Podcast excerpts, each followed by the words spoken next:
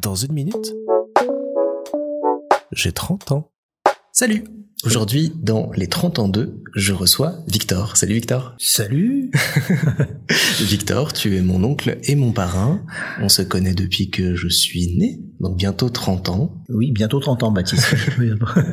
de ton côté, tu en as 58. On va pouvoir le dire officiellement. Oui, officiel. Pas de problème. De, du coin de la bouche comme ça, on, on le soufflera. -hmm.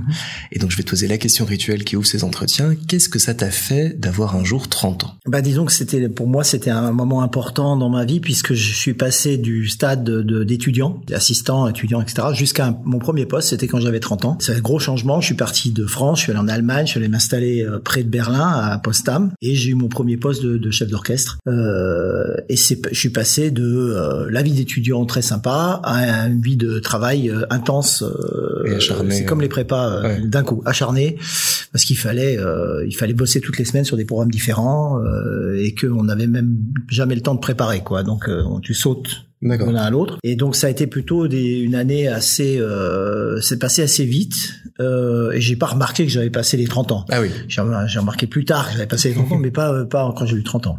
Donc c'est à quel âge que tu t'es rendu compte que tu avais eu 30 à 35 à 35 quand je suis sorti en fait de ce premier boulot euh, c'est là qu'il y a eu la première le, le, premier choc je dirais. Mais euh, je serais bien resté au 35 moi. Ah oui. donc euh, je, je c'était pas une mauvaise période euh, de ma vie au contraire.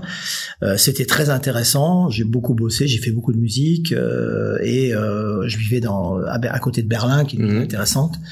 Et apprendre une nouvelle langue etc donc ça c'était vraiment très très bien. Non j'ai j'ai bien aimé les, les 30 ans, c'était un, un, challenge, comme on dit. Hein. Ouais. Mmh. Et donc tu t'es retrouvé euh, à suivre en fait euh, une affectation en Allemagne oui, sans le vouloir au départ, et puis tu t'es parti là-bas. T'as dû apprendre une nouvelle langue, une nouvelle culture. Bah, C'est-à-dire qu'on m'a proposé, c'est-à-dire que ouais. au départ j'ai fait un, un, un, premier concert, concert de Nouvel An d'ailleurs, euh, qui m'avait invité, mmh. comme chef invité, comme ça existe partout. Et puis euh, du coup ils m'ont appris à ce moment-là qu'ils cherchaient un, un chef et qu'ils m'ont ils m'ont demandé à ce moment-là si je voulais prendre la position. Je fais court, mais c'est un peu mmh, ça. okay. Et donc du coup j'ai eu la position et j'ai eu cette position 5 ans. D'accord. Ouais. Voilà. Et donc après ça, ça impliquait. Euh, J'étais à l'époque d'ailleurs le plus jeune euh, directeur musical d'Allemagne. Euh, oui, parce qu'il maintenant il y en a des plus jeunes, mais à l'époque c'était pas si courant que ça. Et euh, donc à 30 ans, j'étais euh, catapulté, si tu veux, devant un orchestre de 80 musiciens. Ah. bon, heureusement j'avais j'avais un petit peu de bagage quand même, Mhm. mais ça n'a pas été. Si le premier jour ça. devait pas être un petit. C'était un peu tendu, Une petite un goutte peu de tendu. sueur Ouais, ouais, non, quand même. Alors, à la fois un avantage et un inconvénient, c'est quand es une langue étrangère, tu tu peux te permettre de faire des erreurs de, Mhm. quand tu t'adresses à un musicien parce qu'il peut prendre ça sur le fait que tu parles bien, parles bien la langue, ou tu parles en anglais, et le musicien comprend souvent, quand tu parles d'une langue étrangère, il comprend mieux que toi ce que tu Mhm. voulais lui dire. Donc, euh, si tu as fait une erreur, Ouais, euh, voilà. Donc, euh, mais à partir de certain moment, ça joue plus. Évidemment, à partir d'un Mhm. ou deux ans où tu commences à posséder la langue, il faut commencer à faire attention. Et puis, bon, bah, euh, c'était quand même euh, beaucoup, beaucoup de répertoire à apprendre en très, très, très peu de temps. Quoi. Voilà. Et donc t'es resté des années, tu es toujours en Allemagne aujourd'hui, donc ça fait quasiment 30 ans que tu y es. Oui, je suis revenu maintenant en France. T'es revenu en France, Ouais. ouais, t'as de la vie en France et autres. Euh, mais, mais, mais en principe, j'ai fait toute ma car- fait, ouais. carrière euh, en, en, en Allemagne. Et cette vocation d'être chef d'orchestre, ça t'est venu d'où?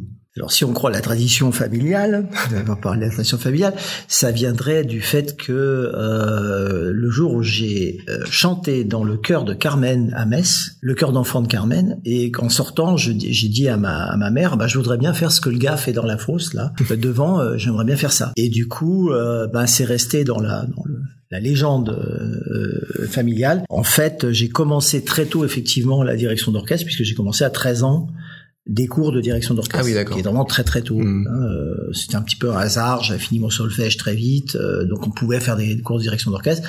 Et donc mes, mes parents m'ont envoyé là-bas au conservatoire de Metz. Et, et puis après, il s'est trouvé qu'après le bac, euh, bah, bah, c'était juste après le bac en fait. euh, on- il s'est posé le choix de continuer dans une autre carrière ou dans Mhm. la musique.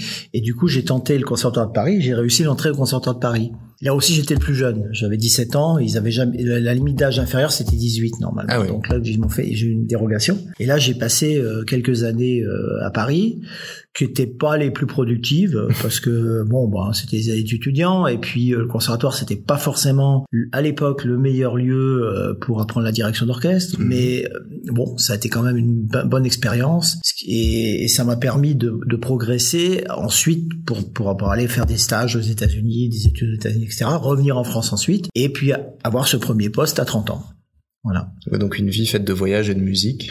Tout à fait que tu as. Tout à fait. Alors donc j'avais j'avais l'avantage de pouvoir voyager, c'était quand même très bien. Le la première fois c'est toujours difficile, la deuxième fois c'est de plus en plus facile en fait, euh, et euh, on s'y habitue très bien. Et on a l'habitude après effectivement de rester cinq ans en endroit, de se faire un réseau pendant cinq ans, mhm. et après de refaire nous un réseau, tu repars pour cinq six ans. Des petits sauts de plus comme ça. Euh, voilà. Alors il reste des constantes comme t'as la famille bien entendu, mhm. mais mais les réseaux se font alors se font assez facilement parce que dans le milieu du théâtre de, de l'opéra et de la musique, tout le monde se connaît, quelles que soient les distances. Et en plus, tu rentres très facilement dans le milieu euh, des politiques, euh, des euh, le milieu des artistes, des gens qui sont intéressés par la mhm. culture. C'est souvent des gens qui ont des positions importantes dans la ville où tu es, donc tu finis par connaître beaucoup de gens et tu t'intègres, on s'intègre relativement rapidement. D'accord. Et tu as pu à certaines occasions mélanger donc la musique classique avec d'autres musiques plus modernes. Mhm. Je pense au concert que tu avais fait avec, c'était un DJ ou un rappeur?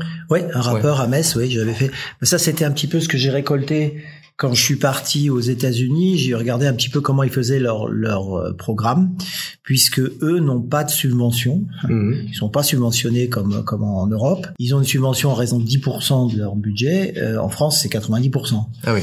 Donc c'est pas du tout le, même concept. Ici, nous on fait de la culture pour la culture et on s'occupe pas du tout de, on s'occupe peu de ce que pense le public. Euh, aux États-Unis, c'est l'inverse. D'accord. Il faut absolument convaincre le public convaincre les, les, gens qui ont de l'argent de te donner des, des, des subventions, mmh. hein, des, des, dons. Et donc il y a toute une structure d'abord qui est équipée comme ça, un orchestre de 100 musiciens, au moins 100, au moins 100 personnes qui récoltent des dons. Ça n'a rien à voir avec la structure ici. Et puis euh, ils font des programmes très euh, très proche de, de, de, du goût des gens. Pas forcément un goût très éclectique, mais bon, euh, même pour la musique classique, on fait des programmes euh, avec le boléro de Ravel, avec mhm. des choses que tout le monde connaît, euh, pour pour accrocher les gens. Il y a une stratégie de marketing, quoi, en fait. Avec en plus, bon, si tu si tu donnes si tu donnes 10 euros, ben t'as le droit, je sais pas, à un chocolat et ou un café gratuit. Mais si tu donnes un million d'euros, ben t'as le droit de passer une soirée avec le, le le, soliste et le chef du concert à la même table. Tu vas dîner avec, avec un chocolat gratuit aussi, j'espère. Avec le chocolat, sûrement. Et donc ça m'a donné l'idée de ces concerts de crossover, comme on dit, qui sont maintenant assez répandus, faut mhm. dire, euh, et de voir un petit peu. Alors c'est un aspect en même temps euh, pour le public et en même temps un aspect un peu un, peu euh, de, de, de traverser les genres, dirons-nous. Hein, de, de, de, et il y a certains, certaines musiques qui fonctionnent avec un orchestre symphonique et des musiques qui ne fonctionnent pas. Mais euh, on peut toujours trouver au moins deux ou trois aspects qui sont communs, qui, qui fonctionnent. Et on, on, on travaille là-dessus. Alors moi, ce, que je, ce qui m'avait toujours été important pour moi, c'est de garder le, le fait que c'était pas seulement un, un, un, adaptation de, de, de, chansons et puis on fait un arrangement de l'orchestre en dessous, on le laisse jouer euh, derrière comme un, comme un tapis mmh. et au-dessous comme un tapis. C'est tout. Non, il fallait surtout que l'orchestre ait un rôle actif, c'est-à-dire de pas seulement présenter euh, un DJ, par exemple, on parlait de ça, avec l'accompagnement d'orchestre, mais c'était une pièce où un DJ, en fait, c'était plutôt un DJ solo, un soliste, avec un concerto pour DJ et orchestre. C'est d'ailleurs le, titre de la chose. Donc c'était vraiment où les, les, deux parties avaient 50-50, avaient une, importance égale. Voilà, elles se répondaient. C'était la même chose quand on faisait, quand j'ai fait des trucs, euh, ben je sais plus, je, je réfléchis, mais avec euh, le flamenco. Mhm. Donc là, c'était une pièce qui avait été écrite spécialement euh, et où l'orchestre avait un gros rôle. C'était pas seulement le groupe qui était là et avec un accompagnement. Euh, c'est pas tout à fait comme ce qu'on voit un orchestre concert de rock où tu as un orchestre mm. euh, machin. Non, c'était vraiment et c'est ça qui a fait le succès en, fait de, de, ce genre de choses. C'est ça qui fait le succès parce que l'orchestre s'investit beaucoup plus il y a, il y a quelque chose à faire. Il a pas seulement des, des, mmh. notes longues à faire. Il a, il a de la technique à, il faut une certaine technique. Et euh, on a une certaine de, de, de, de montée en sauce, de montée. Euh, hein, L'orchestre euh, est intéressé, les solistes sont aussi intéressés. Du coup, on a un effet euh, bénéfique pour les deux, de win-win situation, qui est, qui est beaucoup plus, beaucoup plus intéressante. Euh, ça demande plus de travail, ça demande euh, un peu plus d'argent aussi parce qu'il faut faire les Mhm. arrangements et ça demande des groupes, mais c'est venu qui sont intéressés par ce genre de choses. Oui, par ce genre de... Et souvent, ce sont des groupes qui viennent du classique, qui ensuite ont monté un groupe de jazz, par exemple, Ok. mais ils connaissent le classique. Il te faut un soliste qui connaisse le classique parce que il faut qu'il sache ce qu'il peut demander à des musiciens. Souvent, les groupes ne savent pas, et quand Mhm. ils savent pas, ça marche pas. Donc il faut, il faut trouver un intermédiaire, un arrangeur, ou alors quelqu'un du groupe qui s'y connaît en classique et qui met, un, qui fait un arrangement qui est euh, acceptable, euh, je dirais acceptable, qui, qui présente un certain intérêt pour le Mhm. musicien euh, dans l'orchestre. Ça a toujours été important pour toi d'arriver à mélanger comme ça classique et des choses plus modernes. Oui, c'était un aspect important. C'est devenu un peu ma, ma marque de, de fabrique euh, quand j'étais déjà à Potsdam près de Berlin à Mhm. 30 ans. J'ai commencé avec ça. D'accord. Et à l'époque, c'était pas euh, très courant. Maintenant, il y a le, le Philharmonique de Berlin qui fait ça. Hmm. Mais à l'époque, c'était pas très très courant. C'était pas très bien vu dans le milieu. euh, Donc le plus Voilà. jeune et qui en plus amène des trucs voilà, qui sont mettre des pas trucs un peu qui sont pas courants. bon, mais par contre, il faut évidemment euh, pas seulement faire ça. Hmm. Mais moi, j'avais amené ça en plus. Alors à l'époque, on avait déjà. euh, ça a été une période vraiment euh, pas facile parce que j'ai pris un orchestre qui était un orchestre de théâtre. C'est un peu technique, mais qui faisait huit concerts, gros concerts symphoniques par Ouais. an. Donc ça demande des préparations. Hein. Je- donc, ça a l'air pas beaucoup comme ça, mais ça demande beaucoup de préparation. On est passé à 10 concerts symphoniques, plus 5 concerts euh, de crossover, plus euh, 5 concerts de formation Mozart, petite formation. D'accord. Donc c'était énormément. Ah oui, bien euh, sûr. de passer de 8 concerts à presque À donc 20, ouais. euh, donc 10 plus 5 plus 5 Hmm. euh, 20 20 concerts par an. Hein, de 8 à 20, c'est énorme. Ouais. Surtout qu'il faut toujours au moins une semaine à une semaine et demie pour préparer euh, un concert, plus le concert du Bel An, plus le concert la la la, la neuvième de Beethoven Mhm. obligatoire, enfin des choses comme ça, plus des productions d'opéra. Et en- mais il n'y en avait pas beaucoup, hein, deux ou trois productions d'opéra. Donc ça, c'était euh, vraiment euh, euh, un gros travail de faire passer un orchestre de théâtre à un orchestre symphonique. C'est pas du tout les mêmes euh, euh, les mêmes problèmes et les mêmes qualités. Un orchestre de, de, de, de théâtre, d'opéra, on lui demande une flexibilité énorme. Mm. C'est-à-dire, il faut réagir à ce que fait le chanteur, etc. Il faut pouvoir être très flexible. On lui demande pas d'être très très bon dans la, comment dirais-je, dans, le, dans la, la version, dans la qualité, dans la Mm. perfection, dans, dans le, euh, la structure. On lui demande d'être flexible. Un orchestre de concert, c'est l'inverse. On lui demande d'être flexible, d'être euh, Intransigeant euh, structuré, intransigeant, de pouvoir s'en sortir même sans un chef, etc. C'est-à-dire que c'est et, et de suivre une certaine tradition. Donc il y a des traditions à suivre pour Brahms, etc. Hmm. Il faut les connaître, il faut les faire, et il faut la qualité. Ouais, il faut la qualité, ce qui, bon, la qualité intrinsèque de, de justesse, euh, et des gens, etc. Donc il y a, il y a c'est pas du tout le même euh, boulot. Et, même- le, et pour toi, le plus beau projet que tu as monté au cours de ta carrière musicale, s'il y avait un souvenir que tu devais garder? Bah, il y a eu, euh, il y a eu un souvenir assez assez sympa. Ça a été ce ce, ce truc que j'ai fait avec le Quatropole ici. Euh, dans la région Messine, parce que mon dernier poste c'était euh, à Trèves, donc c'est pas très loin d'ici, et il y a les, les quatre Luxembourg, euh, Metz, euh, Saarbrücken et, et Trèves qui sont associés dans un quatropole et qui font des productions. Et on avait fait une production assez intéressante dans ce quatropole justement euh, avec euh, la neuvième de Beethoven et des, choses comme ça qu'on a joué à Metz, qu'on a joué là-bas, etc. devant un, un gros public, quoi, devant un gros public. Et puis l'autre production, je pense que je peux dire, c'était aussi euh, la deuxième de Mahler parce que c'est c'est une symphonie que j'aime beaucoup, que j'ai faite à Trèves, euh, que j'ai fait de nombreux, finalement de nombreuses fois, trois, quatre fois, notamment une euh, dans, dans une cathédrale à, à Trèves qui était vraiment euh, enfin, magnifique, devant un gros public, etc. Donc ça c'est des choses qui restent. Et puis le troisième truc, c'était un truc beaucoup plus tôt, c'était à la à Berlin, dans la Valbühne, c'était c'était une euh, une scène extérieure, à Mhm. l'extérieur, euh, où on a joué devant euh, 5000 personnes. Et, et on était, etc. Puis là, c'était le souvenir, aussi un souvenir un peu incroyable parce qu'il s'est mis à pleuvoir des cordes. Donc on a dû s'arrêter, attendre que, que Que ça ça, se passe. Et finalement, malheureusement, les, les chaises des violoncelles étaient euh, trempées malgré le, le- la, le- la couverture de la, la scène. Et du coup, on a dû jouer le boléro de Ravel debout. Mais non. C'est-à-dire moi debout, mais les- tous les musiciens debout. Ça, c'est un plus grand souvenir. Le boléro de Ravel, bon, en plus. avec et ça sonne extraordinaire. Ah. On se demande pourquoi on le fait pas. Mais, euh, enfin, je peux comprendre pourquoi on le fait pas, mais bon. Et on a joué le boléro de Ravel, tout le monde debout. Ça, c'était un, un de mes plus grands souvenirs. Et là, je devais pas être loin des 30 ans, effectivement. Euh, Je devais avoir 32 là. Eh ben, Voilà. impressionnant. Pour revenir 30 ans. Pour t'avoir déjà vu euh, quelques fois diriger un orchestre, Mm. on sent ta passion et ton, ton Oui, engouement, ça fait plaisir à voir. euh, Ouais. J'avais des souvenirs de moi petit en train de dire, oh là là, c'est mon oncle en train de diriger tout ça et on, sentait, euh, je comprends cette, cette vie de passion et de musique. Mm.